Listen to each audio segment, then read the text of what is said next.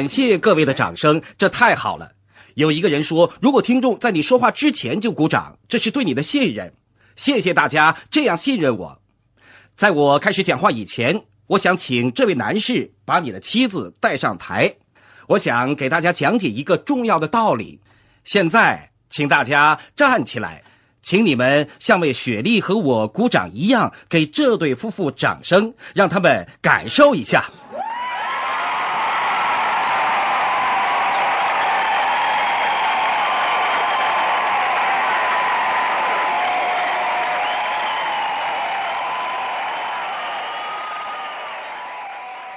好了，如果你们能够每一两个月、每几个星期就能听到这样的掌声，是不是会更容易建立这个生意呢？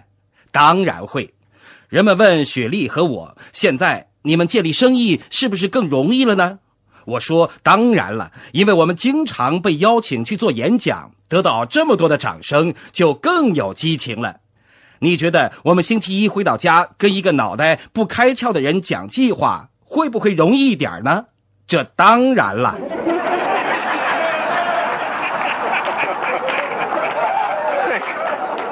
今天是我们的庆祝会，首先是庆祝大家至今所取得的成就。你们一直在外面讲计划，这是对你们的奖赏。明天要来参加主场会议的那些人，他们没有做到你所做到的事情，你们是更幸运吗？不是的，只是你们更勤奋。人越勤奋，就会越幸运。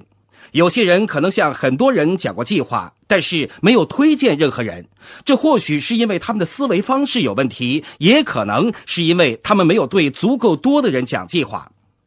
有人不久以前对我说：“我已经把所有应该做的事情都做了，就是没有效果。”说实话，我不相信这种说法。我不相信你做了所有你应该做的事情而没有效果，因为我看了太多的例子。人们只要做了足够多的正确事情，足够经常的做，就能够成功。如果你没有做正确的事情，或者做正确的事情做的不够经常，就不能成功。这才是运气。这个人跟我说了这番话以后，我看了他的日程表。我说：“如果你说的确实是事实的话。”可能我告诉你的一些事情是错误的，我想知道我告诉你的哪些事情是错误的，这样我就可以改正错误，而不至于伤害其他人。首先，我们要定下一个持续不断的模式。一些小事情可以造成很大的不同，比如一个星期讲两次计划和一个星期讲三次计划就有着非常非常大的差别。一个星期讲两次计划，就是每个月讲八次计划；而一个星期讲三次计划，是每个月讲十二次计划。我们在讲的是每个月要讲十五个计划。每个月讲十五个计划和每个月讲十二个计划的区别，远远没有每个月讲十二个计划和每个月讲八个计划的区别那么大。每个星期讲两个计划，也就是每个月讲八个计划，是永远创造不了动势的。在座的朋友都是每个星期讲四个计划的人，我不需要告诉你这一点。我的建议是，你们应该订立更多的聚会，你订的聚会一定要比十五个更多。如果你幸运的话，有些聚会会开不成，十五个计划都讲成功是不可能的。我很了解你们。好，让我们继续。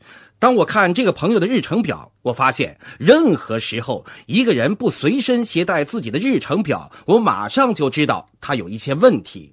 我知道他要么有意识的，要么无意识的把日程表漏在家里。刚才我们说过，你做正确的事情足够经常，他才能成功，而人们仍然怀疑这一点。所以，我看他的日程表，发现他每个月甚至没有讲够十二个计划，就更不用说十五个了。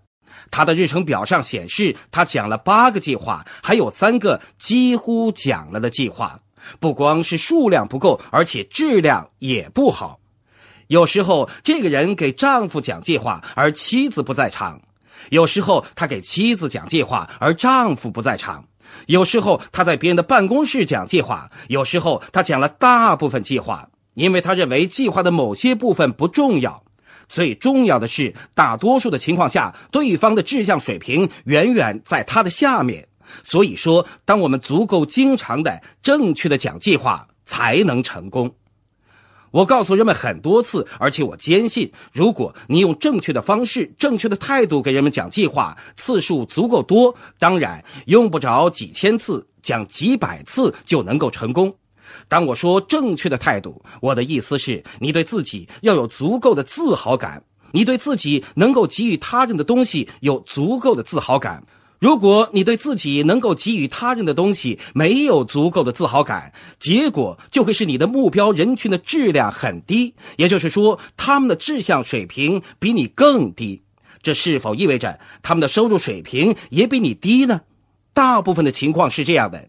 当人们的志向水平比你更高，他们的收入水平也通常比你更高，不是绝对，但是例外的情况不多。在座的朋友，你们都是每个月讲十五个计划，而你推荐了至少一个人，这很好。不过，让我告诉你，从比例来看，这不是正常的，这不是正常情况。正常情况应该比这更好，它应该比这好得多。那么，正常比例应该是多少呢？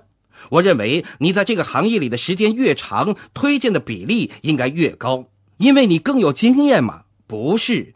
因为你更加相信你手中掌握的东西，就是这么简单。你相信你所拥有的。事实上，你拥有的信息和知识很可能不利于你建立生意。你需要的是满腔热情和一些愚蠢。这听上去挺搞笑的。要相信你们所拥有的东西，但不要过度受教育。就像其他行业的成功者一样，在这个行业里，成功需要百分之九十的激情和百分之十的汗水，这是真的。你们今晚在这里就可以感受到空气中兴奋的泡泡。我太太雪莉和我也有过这样的经历。当我们决定要全力发展这个生意的时候，这是我们加入以后很多个月的事情了。雪莉想做，而我当时没有多少兴趣。我做出承诺的时候是一个星期六的下午，这是很多年以前的事情了。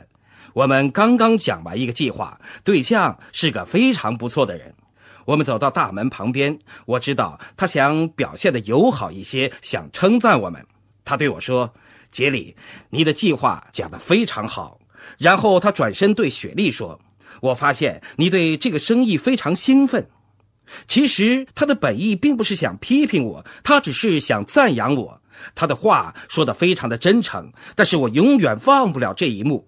我记得当时我一边走向汽车，一边自己心里想着：我没有表现出对这个生意的热情，真的有这么明显吗？这并不意味着我不相信这个生意，我确实相信他，而且我也已经下决心去做这个生意，我还非常坚决。但是，我要告诉在座的各位男士，你们都想着要保持自己的社会地位和尊严。你也许脸上挂着那种充满决心的严肃表情，走进一个客厅，你的表情把人们给吓坏了。他们被你和你让他们加入的这个生意吓坏了。看看你走出这个房间之外的样子。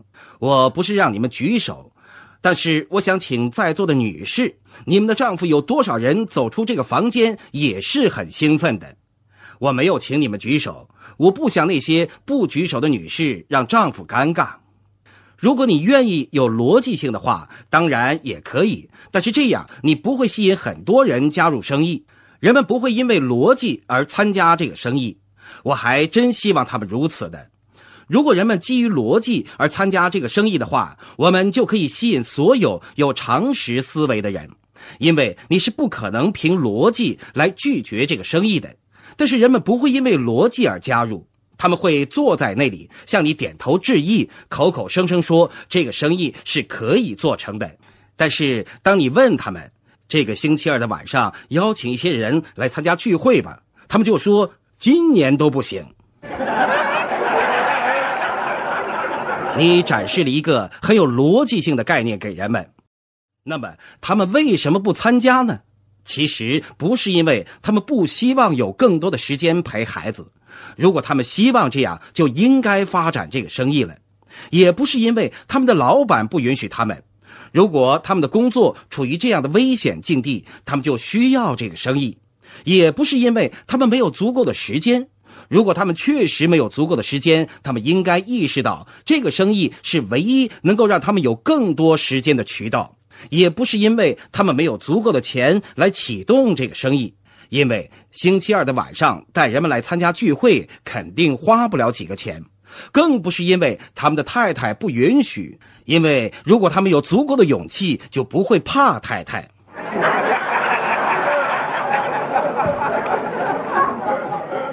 害怕才是人们不愿意参加这个生意的原因。害怕，害怕，害怕，害怕。大多数的情况下都是因为害怕失败。调查显示，人们对失败的害怕甚至大于对死亡的害怕。所以，有些人自杀，因为他们只需要面对死亡一次；而如果活着，他们还要面对一次又一次的失败，一次又一次，一次又一次。而人们并不明白，成功的基础就是失败。一家大公司的总裁准备退休，一个人准备接替他的位置。这个即将上任的新总裁对即将退休的老总裁说：“我对即将担任公司总裁这个位置很兴奋，但是你已经把这个公司经营的如此成功，做得这么好，你已经在直觉上知道怎么把事情做好。”你是怎么把企业带到如此成功的这个地步的？即将退休的总裁对他说：“我们的成功是因为我们在大多数的时候做出了正确的决策。”继任者问：“那你是怎么去到在大多数的时候做出正确决策的地步的？”前任总裁回答说：“是出于经验。”那么，如何得到这些经验呢？回答是通过做出错误的决策。但是我们愿意走进去去做一些事情，所以说不要再用逻辑来说服人们了。对于十五个里面的那十四个人不参加的人，要明白他们不参加的理由，并不是他们告诉你的那个，而是由于害怕。他们让害怕的海浪涌进了他们的船，或者他们害怕的事情甚至还没有发生，他们就让这些事情把自己吓倒了。好了，如何克服害怕呢？我们可以用一些逻辑和一些教育来克服害怕。一些有背景、有知识、有工具的人，可以稍微帮助人们克服害怕。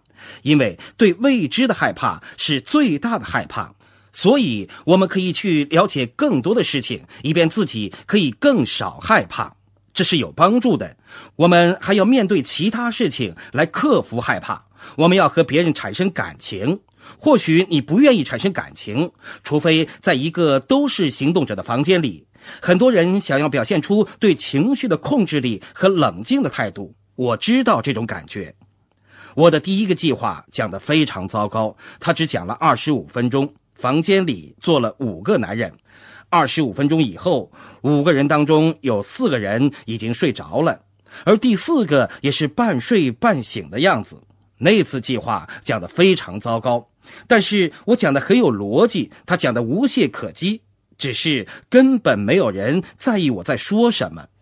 克服负面情绪的唯一方法就是拥有足够强大的积极情绪，这是唯一克服它的方式。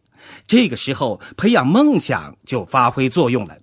人们进入这个生意时，很可能会问几个问题：第一个是我如何把这个生意介绍给别人？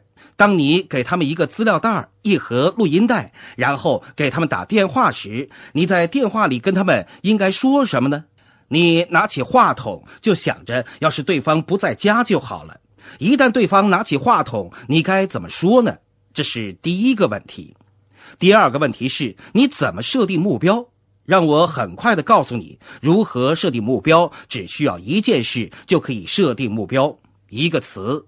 勇气，只需要走出去，不回头，向人们宣布我要做这个生意。我们在家举行的第二个家庭聚会，有一个律师来参加了。他在门口外面对我说话。我一直对律师总是有一种特别尊敬的感觉。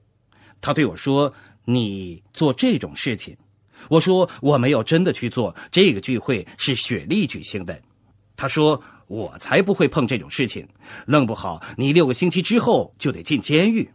他让我如此生气，他进入了我的情绪。我痛恨别人说我做的事情不好。你们呢？如果你希望我去做某些事情，那就用这样的语气对我说话吧。我对雪莉说：“我要做这个生意。”有意思的是，几年以后，这个人参加我一个小组的聚会，我们碰面了。他当然不记得我了。他对我说：“听说今晚的主讲人是杰里美杜斯，你听说过这个人吗？”我说：“当然，我听说过这个人。”他说：“他赚了大钱了吗？”我说：“那当然了。”很有意思。多年以后，他还在寻找赚钱的方法。不管怎么样，当时他进入了我的情绪中心，让我下了决心。你如何处理别人的情绪呢？我一定要用积极情绪来应对别人的情绪。我们可以把它看成是一个天平。只要是害怕的情绪、负面情绪比积极的情绪更重，我们做出的决定就会向负面的那边倾斜。我们需要做的事情就是唤起人们的积极情绪。这需要你和我做一些额外的事情，因为我们大多数人参加这个生意都是为了我们自己，让我们自己能够赚钱，这没有任何的错。让我告诉你们一些事情。当我决定建立这个生意的时候，我做出了一个。非常积极、充满感情的决定。当一个人告诉我做这种事情是愚蠢的、浪费时间的时候，这一下子触动了我的感情。很有趣的是，好几个月以来，一直有人跟我说：“你能做到，你能做到，你能做到。”他还拍我的肩膀鼓励我。只有一个人讽刺我说我愚蠢，做这些事情是浪费时间、无聊。有这么好的职业，为什么不把时间花在一些值得的事情上？等等等等。也许他的这些话语给了别人，就会让他们放弃了。但是幸运的是，对于我来说，他们没有让我放弃。他还说了其他一些话，就是这其他的几句话使天平倾斜到了另一边。接着，我连续开车开了十七个小时。我开的时间越长，就变得越激动，情绪创造兴奋，兴奋创造能量。有了这么多的能量，我一定要做些事情。前几天，雪莉和我谈到，人们每天听十五分钟的磁带，每天读十五分钟的书，而怎么可能不在这个生意上做一些事情呢？他们是怎么做到的？听了这么多的磁带，看了这么多的书，肯定有很多能量产生。他们是怎么储存这些巨大能量而不释放出来的？好了，让我们继续。在我们做出决定要发展这个生意以后，我们开始意识到，想要成功，唯一的方法就是放下自我。我们做出一个决定，要好好建立这个生意。我的态度是，我们要好好建立这个生意。并且从中赚到一些钱。如果有人没有赚到钱，那是他们的错，我才不会为此负责呢。我们要从中赚到一些钱，我们要让这个生意做成。讲了几个计划以后，我就发现，我要赚到一些钱，就得帮助人们赚到一些钱，无论我是否愿意。所以我开始真正的、真诚的关心人们，帮助他们得到他们想要的东西。我是认真的，我强迫自己真正的、真诚的关心人们。雪莉和我昨天晚上刚刚去过一对夫妇的家，我们离开他们家的时候，已经知道他们想要什么。我们要做的事情就是把这些事情一直摆在我们面前，专注再专注，专注再专注，专注再专注，在我们和他们的梦想上。我们花了太多的时间告诉人们他们应该做什么、怎么做。我们应该做的其实是找到为什么要做。金克拉说过：“人们不在乎你知道多少，除非他们知道你多么在乎他们。”上帝给了我们两个耳朵、一张嘴巴，要按照这个比例去使用它们。什么东西你用的越多，就会越大。所以不要说太多话，要花时间听别人说话，了解他们需要什么。我就是这么做的，大多数的人也是做到这个程度，所以我就是这么做的。而很多人只是做到这个程度。亲爱的朋友，想获得更多的成功经验吗？请关注微信公众号。炫色安利微商旗舰店，我们将为想成功的你提供更多的精彩信息。炫色安利微商旗舰店等你哦。